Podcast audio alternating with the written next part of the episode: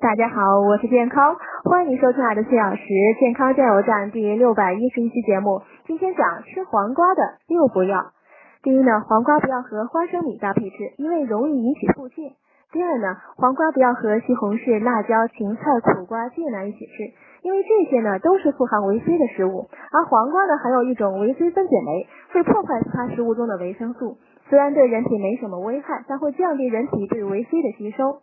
第三呢，不要把黄瓜的尾部都丢掉，这个部分呢含有较多的苦味素，苦味素呢对于消化道炎症有独特的功效，而且能降胃。第四呢，不要吃过量，黄瓜虽好，但也不能提供人体需要的全部营养成分。那些减肥的美眉们，如果长期只吃黄瓜呢，会导致营养不良和贫血等症状。第五呢，少吃腌黄瓜。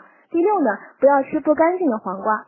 黄瓜上呢可能有很多残余的农药和化学药物，吃前呢一定要洗干净。